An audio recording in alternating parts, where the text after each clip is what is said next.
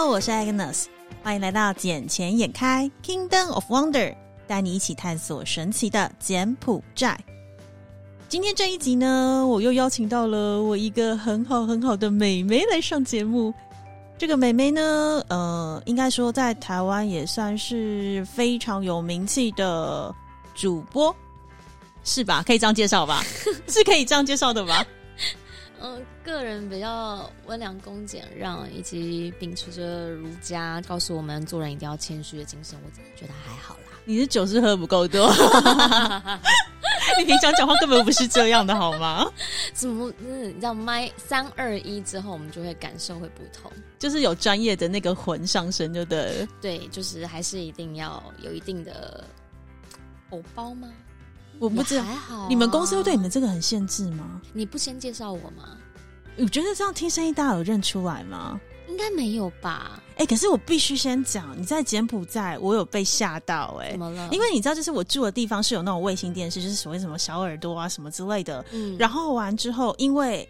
你知哎，我可以讲你们公司名称吗？可以啊。好，你们公司是中天电视嘛？那中天电视在还没有被关台之前，其实是小耳朵的都会看得到的卫星电视。现在关台所以看不到。现在就是要透过 YouTube 啊，你们自己有自变的自媒体在营运嘛？所以你看，大家现在小耳朵还可能会在。被短讯，YouTube 搜寻更好。对啊，所以现在为什么那么多人跳出来做自媒体？包括我们这个捡钱也开始属于自媒体的一种，嗯，就是这样。然后完之后呢，我的好很蛮多在柬埔寨的好朋友们，他们就说：“哦，有啊，我们在电视上，因为你知道小耳朵里面就只能看到什么明视啦，然后还有那个呃明视跟中天。然后中天完之后呢，然后每一次只要我跟大家讲到说：哦，这个人是我妹妹，每个人都想说什么？陈燕莹是你妹妹？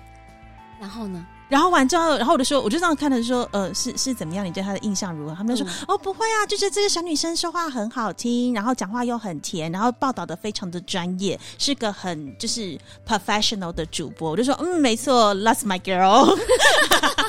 Cambodia is a wonderland。对对呀，所以为什么柬埔寨的那个他们的国家 slogan 就是 Kingdom of Wonder，就是 Everything could happen in there，and everything could be success in there。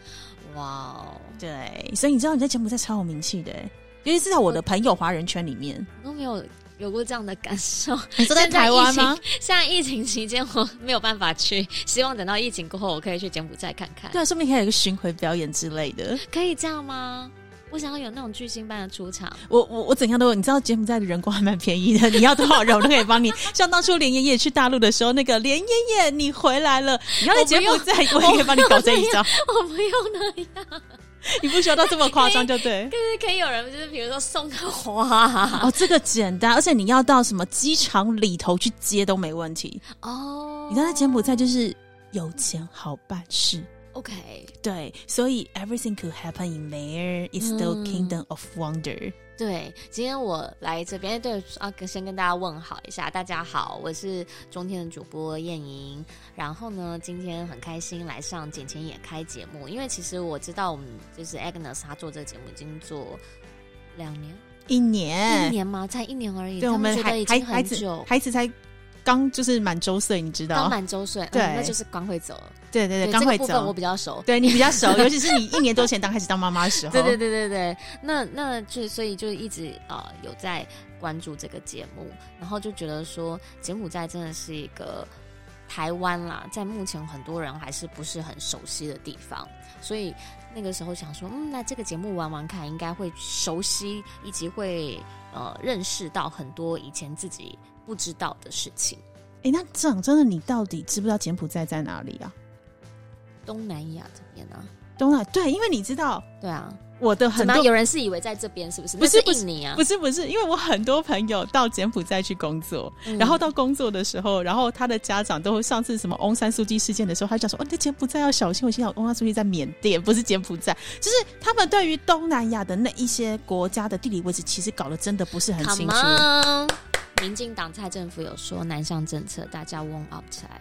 他是南向，但他没有告诉你南到哪里去啊！而且你也知道，柬埔寨一直以来跟中国都是铁杆兄弟，所以我觉得中呃柬埔寨一直都是你说是台湾政府遗忘的那一块嘛，我也不是那么的确定，因为可是台湾人很多人在那边做生意，不是吗？还蛮多。没有重点是什么，你知道吗？重点是因为柬蔡政府的南向政策，嗯，所以非常非常多的呃台湾银行到那边去设分点，或是设什么子公司啊，或是关系企业。比如说你一想一般知道的，比如说第一银行、嗯土地银行、嗯合作金库、嗯国泰世华、嗯玉山，全部都到那边去了。OK，对，所以在那边，兆丰也在那边，就是比较有一点偏蓝背景的兆丰也在那边。对，所以其实，在那边还蛮多的台资银行都是当初配合了蔡英文的南向政策而过去的。那嗯实际在那边呢，他们也不是做存款的这个业务，他们做的是放贷。OK，对，因为有些台商嘛，毕竟我在打拼的时期可能会有资金的需求。那资金需求的时候，因为又碍于语言的关系，可能不是那么的方便嗯，还去跟信用的关系了，对对对，嗯。然后所以他们就会去跟台资银行来做一些合作，嗯。哼，或甚至于有一些台资银行会给出比较漂亮的一些合作方式，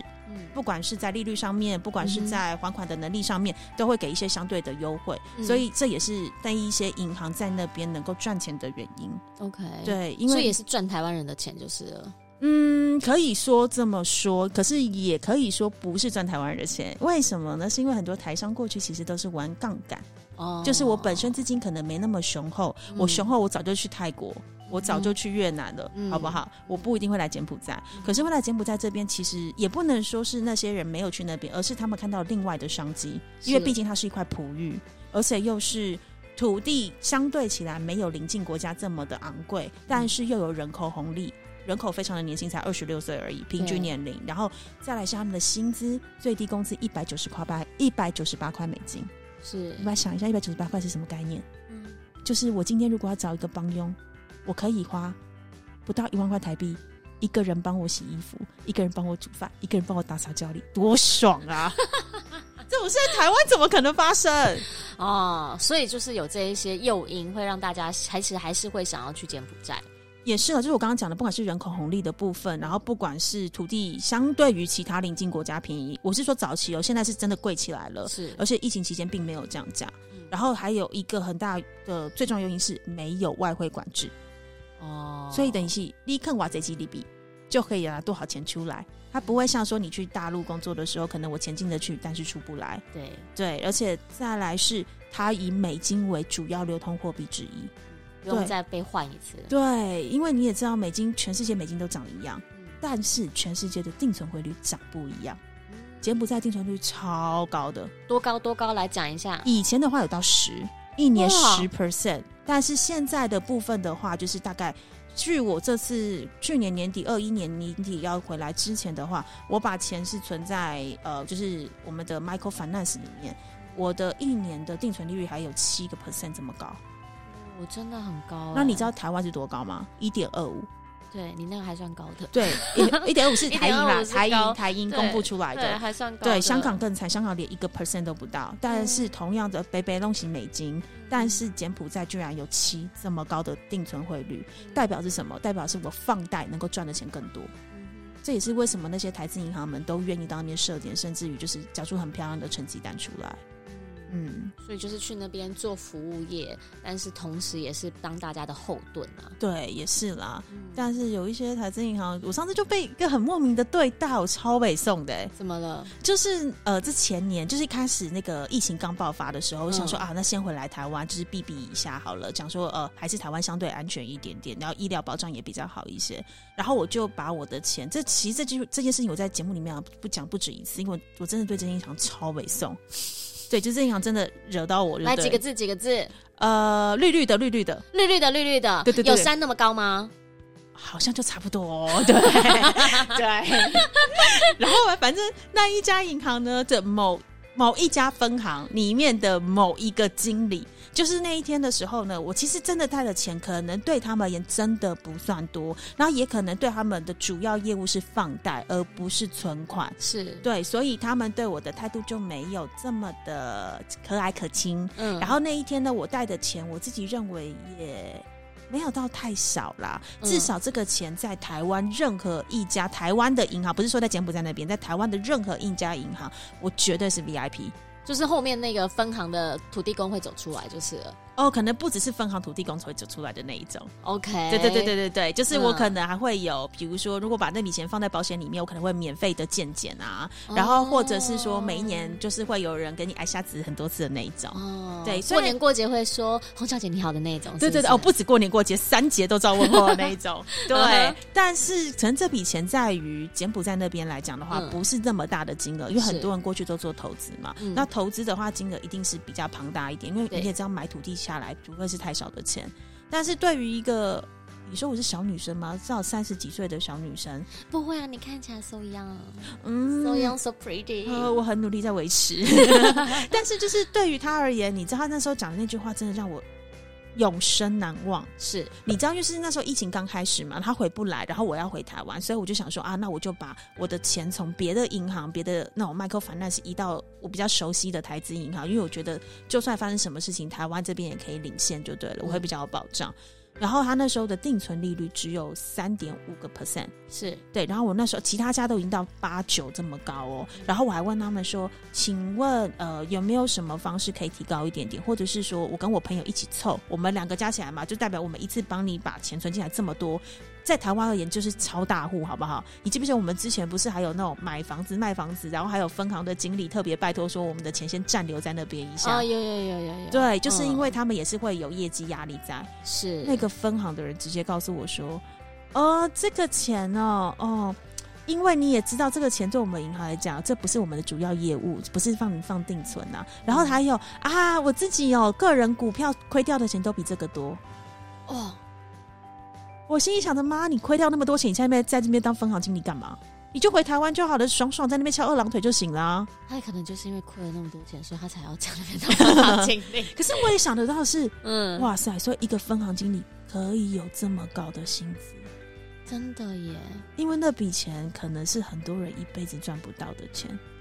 我我不是说那笔钱真的那么的多，可是对于很多我们以二分法好了，百分之五十的人可能是百分之五十人可能真的一辈子赚不到这些钱。那我也不能说这钱也不是我的钱啊，我只能这样讲。观众朋友啊，今晚有没有很好奇那笔钱到底有多少？来，我现在小本本已经递出来了，等一下，等一下，听到节目的最后，我们来看看我们喝的够不够。喝的够的话，可能就会告诉大家这瓶钱到底是多少。可是这件事我已经在节目里面干掉不止一次，嗯，因为我真的超北宋，因为这件这件分行就是发生了两件两次都是很对我也很大的 trouble。是哦。但是其实啦，我觉得，呃，在当然不同的风土民俗民情之下，他可能就会有不同的价值观。那也许他在那边那个分行，他的做法，他真的就是他是以放贷为主，所以这不是他主要的业务。当然啦，作为服务业，态度还是很重要的。即便它不是你主要的业务，你还是要你可以跟你可以就是好声好气跟我讲说，哦，这个不是我们的主要业务什么的，我就 OK。但是你不用跟我讲说，你股票亏掉的钱都比这个多，感觉这句话是有点呛，没错。这是超呛的。然后这些这呛完之后，我心想说你，心里想说，怎样是看不起我，是不是？对，就是你以为这是老娘唯一的钱吗？不止这些，好不好？这只是我们的部分资产，我们只能这样说。嗯，对，但是这也不是我个人完全的啦，但是是我可以掌握的部分。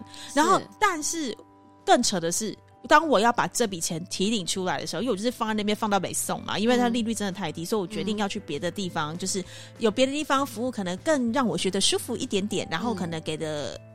呃，利率好一些，我当然我就想移到别的地方去，也相对的安全。我移走的时候，他帮我算钱的方式也很经典。怎么了？他第一次我去领只领一个小小的金额，是他让我就是叫我就是在大厅那边排队。那好，我就想排队，因为它旁边是有小小的 VIP 室，可是可能我就是看起来就是一个小美眉，没有那天我又素颜戴帽子，就是穿着就是很运动型，他可能就你不能怪人家，你看起来就大学生，看起来就某级啊。这不是五级某级，我已经把我的存折拿出来，你就知道我里面有多少钱了，好不好？哦这是重点。是然后我要把里面，我只先提了就是几万美金，真的是只有几万美金的时候，然后呢，他就叫我在大厅里面等。你知道嗯大厅是通常是什么？就是一堆剪辑的人士啊，或者是大家都东车杂处都在那个地方。然后完之后呢，他就让我领了钱，领了钱之后呢，然后他就直接把那一叠现金给我放在那个柜台的最上方，所以意味着全大厅的人都知道我领了多少钱。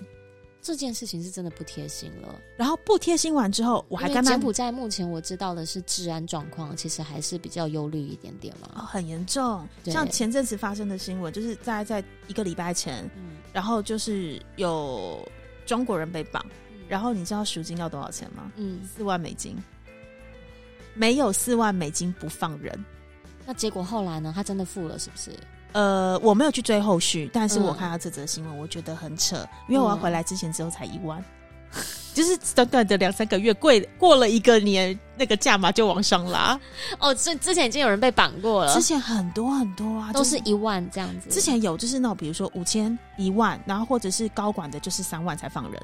哦，对，他会看到你的等级，那四万会不会真的他是侯亚郎？侯亚该不要供？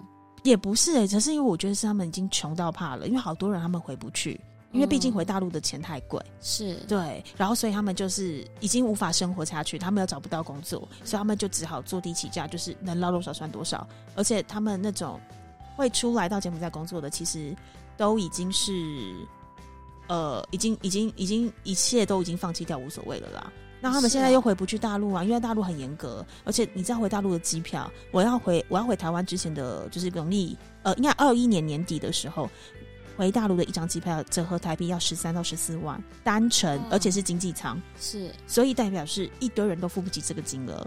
然后你付了之后，你还不一定有机票能够再过来。嗯，对，那所以他只让谁回去？高管或者是公司付的那一些重要人士才可以，因为他就是不希望太多的人在短时间之内一次回到大陆去，让大陆无法好好的筹备这次的冬季运动会。嗯因为疫情啦，还是会怕被影响。，对，那我刚刚那个银行事还没讲完。哦，好，好，然后完之后呢，我就我他不是把那个碟钱放在我桌上吗？结果完之后呢，我就跟他讲说，你是可不可以给我一个信封袋？好，那就给我个信封袋的时候，通常来讲的时候，他是不是应该把钱先收下去他的柜台下面？，对，没有，他给我放在那边，直接转身过去，我就一个人眼睁睁看着那笔钱就放在柜台上面，长达一分钟以上的时间。我心里想的是，如果我有一些人那种就是那种歹念的话，从旁边来，就直接把那钱扒走，他就跑掉了、欸。对，因为我根本来不及啊。嗯。对，可是他就是这样子，然后让我自己装，然后装完之后我就自己放我的袋子，你知道我整个心超错的，那你怎么后来你走出那个大门？你有没有想说有什么 A B C 计划？没有那时候就是从头干掉到尾啊，就心里面一堆，我心里面只有脏话的 A B C 好不好？就是 A 到 Z 都应该骂完了一遍，对，嗯但是没有什么 play A B C，我就只能假装镇定，然后赶紧在里面叫好我的车子，然后立刻冲上车，立刻走。对，就是出门时还是要假装镇定。可是我好害怕，就是有人给他打 pass，或是我在走到车上的过程之中，有人把他直接抢走。对，因为抢走我真的没辙。嗯对，然后这是我第一次经验，第二次的时候我领的金额大了一点点，这一次我就找了我的好朋友陪我一起去，然后他开着车，所以等于是我们走的时候就会把坐的他们的电梯到楼下的停车场把车开走，这样相对起来是安全一点，至少还在同一栋建筑物里头。嗯结果那个什么，我们就是呃领钱时，他这次我的金额比较大，所以他就让我坐到小房间里面 VIP 室。嗯但是他完完全全没有跟我 check 我的身份，就把钱给你了，是不是？对，而且再来是我签名还有签错。因为我一开始的时候我会忘记，因为你知道，就是台台湾不是也是两视频一式，或是一视频一式，就是一个印台湾是印章加签名嘛。对，那柬埔寨基本上都是以签名为主，那有些地方可能会加上指纹。好，那结果完之后呢？可是你签名时常常会忘记我到底是签直式还是横式，所以哦，那、有分哦，就是看你自己的个人习惯，有些人习惯签直的，有些人习惯签横的。对，哎有些人喜欢签中文名字，有些人喜欢签英文名字的版本，嗯就是看每个人。只要你当时留的原存的签名方式跟你后来领取的签名方式一致就可以了嘛。然后完之后那一次呢，我就呃就是签了一个横的方式，结果没想到就是我到那边去的时候，他就要请到小房间去，然后呢他也没有 check 我的身份，也没叫我把口罩拿下来，所以你怎么知道我是谁？嗯，你等于是你没有去认证说我是不是到底是不是你呃银行那个库存留存的人，然后完之后呢，我到小房间去之后，他就突然拿了一张纸进来，告诉我说你签错了，然后他直接用他的手机开我当初签名的样子给我看，哎呀，小姐你签错了，你要签这样才对啊。对，就是方向签错，但重点是我万一是假的呢，我是不是就可以模仿一模一样看着他怎么签，我就可以把那笔钱领走？嗯。你也不知道我是谁。然后重点是他把那叠钱又拿进来的时候他门是打开着然后完之后就要卡打钱放到点钞机上面去。我就说你可不可以把门给我关上？因为我不想要让外面的听到一直在他就狼来啊对对对狼来啊来对黑有节后要狼对对对爱注意爱注意那边给他传那边给他传对对对你就会被外面这样说你到底要被点了几叠的钱因为他都有一个概念就是得得得得到多少一定有一定的金额在结果你就这样又给我搞了一次我那天超北宋然后完之后我就真的受不了，我就真的有一天就是遇到了某在某一家餐厅里面遇到了这一家银行别的分行的经理，然后是我朋友认识的，然后我就把这样的经历，我就真真的直接问了一句话：请问你们银行怎样才有资格做到那个小房间？然后他就想说，哦，基本上我们银行的话，只要是你有一万以上的存款，就是我们的 VIP。那如果你是超过五万的话，基本上是我们 VVIP。那我心里想的是，妈，我第一次领的钱也没有小于这个金额吧？那为什么我只能在大厅？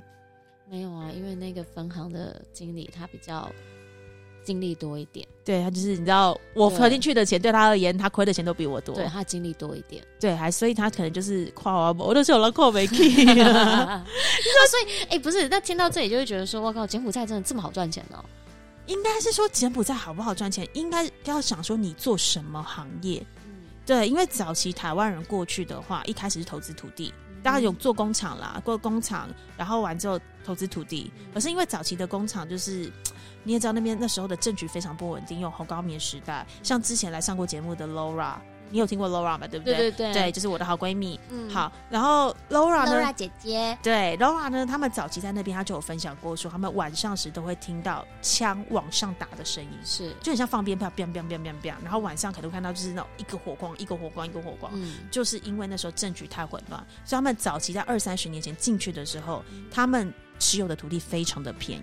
嗯但是现在当然已经水涨船高，已经翻了好几倍。那但是那是人家早期敢冒险，人家获得人家应该赚的部分，我觉得这个无可厚非啦。嗯那你现在进去的话，当然，呃，在台湾差不多五六年前会非常常听到一个东西是，哎、你知道柬埔寨吗？你有听过柬埔寨吗？你知道柬埔寨那边可以投资土地吗？嗯对，早期真的五六年前的时候，好多好多的建商或者好多的那种开发商在台湾开了好多的说明会，嗯他们就是叫呃，就是有点像是团购土地的概念，大家一起、嗯一起去那边投资。是，然后，但是完之后，等到投资土地，土地水涨船高后，你总不能一直持有土地，但是你没开发，那个土地还是会少了一些些的周边效益在。嗯所以后来你就会有开发商进去，开始做开发大楼。因为毕竟像我们这些外国人去，我们去那边住的时候，我们会比较担心我们的安危。那柬埔寨传统的房子就是所谓的 villa，就是我们看到是那种独栋别墅型。是，对，可是独栋别晚上喊救命，没有人听得到的那一种。哦，有有有，他们现在都是盖社区。哦，已经他们在社区了，对对早期一栋一栋 villa 连接着对对对，然后是一个超级超级大社，几百户、几千户的那种大社区，然后 villa town 的那种概念，对，类似那种造镇概念。然后，但是问题是，能够买早期买得起人当然比较多，但现在买不起买不起的人太多了，所以他们就会变成第二个特权，就是排屋。排屋就是那种一整排连着的房子，然后可能就是一层半到两层之间。然后，因为柬埔寨它是一个呃呃怎么讲，没有地震、没有水灾、没有台风的地方，是，对，会淹水，但没有水灾。嗯对，它会淹水，就是因为排水系统不够好，然后半年有雨季的状况，所以才会这样子。但哪里不会淹？总理府附近保证不会淹，为什么？因为他们家门口怎么可以淹水？他家怎么能够出门？是不是 OK 对，所以那边的排水一定做得非常的好，而且我们要感念日本政府，因为柬埔寨大部分的排水系统都是日本政府来他们出资来做的。哇，那不就跟台湾人也是一个兄弟兄弟、巴蒂巴蒂的概念？怎么说？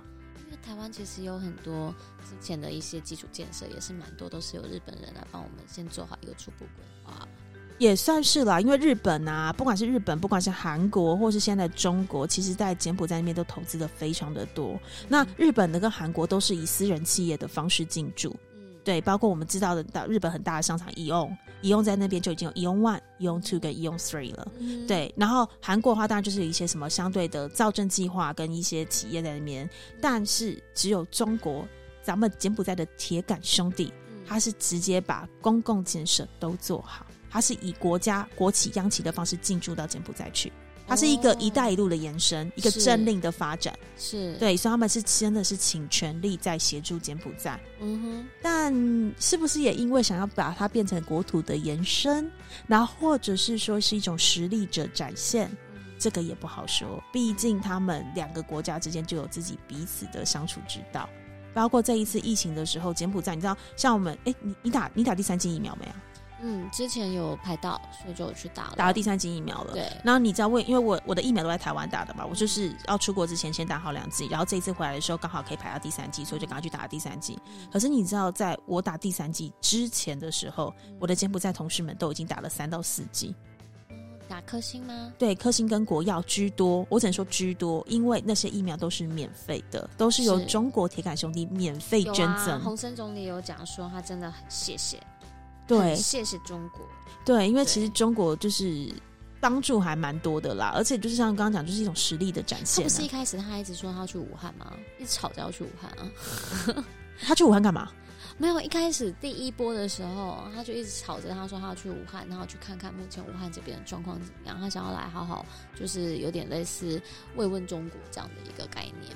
他那时候应该是应该应该不是慰问中，应该是慰问柬埔寨在那边的办事处。哦是这样，对对对对对，哦因为在香港也有一个什么柬驻柬埔寨办事处，然后在其他的省份也有。OK，对，因为其实还蛮多的柬埔寨学生到中国去学习中文，然后也很哦多中国的学生到柬埔寨这边来学习柬文，所以现在很多的什么国企、央企，他们的秘书嗯。都是柬埔寨籍，或者是那种中国的年轻的呃学生们，他们毕业之后就留在柬埔寨这边工作。嗯对，就是一定会谋到收谋到出路啊，因为你也知道，一个基础建设不会那么快的结束，对，不管建设高速公路还是一个发展中的国家。对，不管建设高速公路啊，啊然后或者是建设机场的部分啊，嗯而且机场还不是只有一个、哦，是金边的国际机场有一个，然后暹粒那边也有，然后其他地方也有。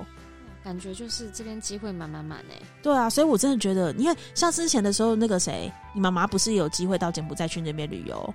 哦，有有有，她有去过一次，然后她说那里好漂亮哦。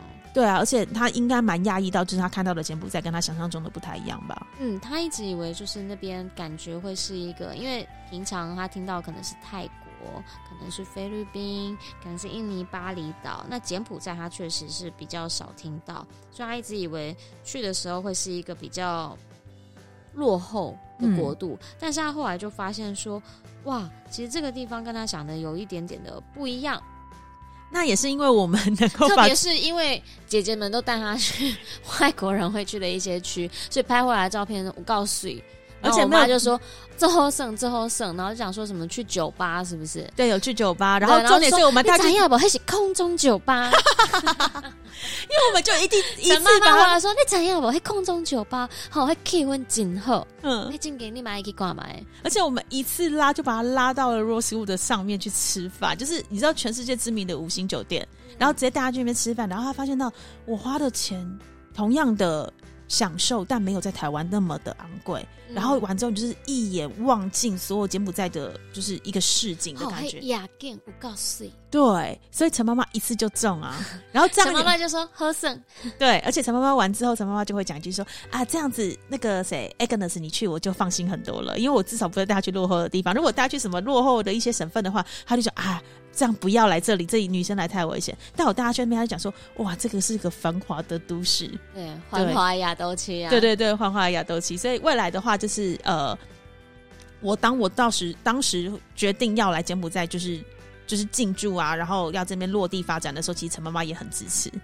对，因为其实那个时候他要去的时候，然后几乎所有，呃，先讲我们家族的那个 family bonding 是很强很强的，就是基本上三不五时，你就会看到妈妈们又一起出去玩啊，妈妈们又去谁家啊，或者是姐妹们又开始在谁家聚会啊，就是很很。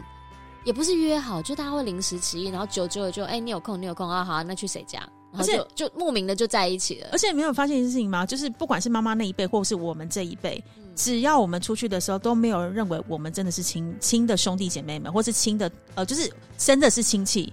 因为嗯我们年龄都很相仿，他们对年龄也相仿。对，然后，但是问题是，很多人的我必须讲了，很多台湾人或是其他人家庭早就已经支离破碎了啦，或者是那种亲戚之间就是完全不相往来大。家彼此间可能会比较有一点毕竟是亲戚，会有点隔阂跟有点距离，就是好像有一些事不好说，对然后大家还是比较仅止于礼仪之邦的这样的概念，就是呃逢年过节的时候，大家还是会团圆在一起，然后还是会一起吃饭啊，还是会聊天，还是会什么，但是像我们聊的这么深入的，确实是比较少了。对我们真的聊的有很深，就我的人生里面，你们参与了非常多的部分。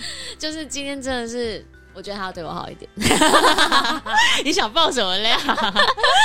但是就是因为 family bonding 这么样的强烈，所以那个时候他自己要去柬埔寨发展的时候，其实包括了我妈妈啊，就是所有的阿姨们，大家都会很担心说，你姐在不跟那去那边，那是不是安全？然后再去到那里，是不是真的那个地方值得你？放下这么多，然后过去打拼。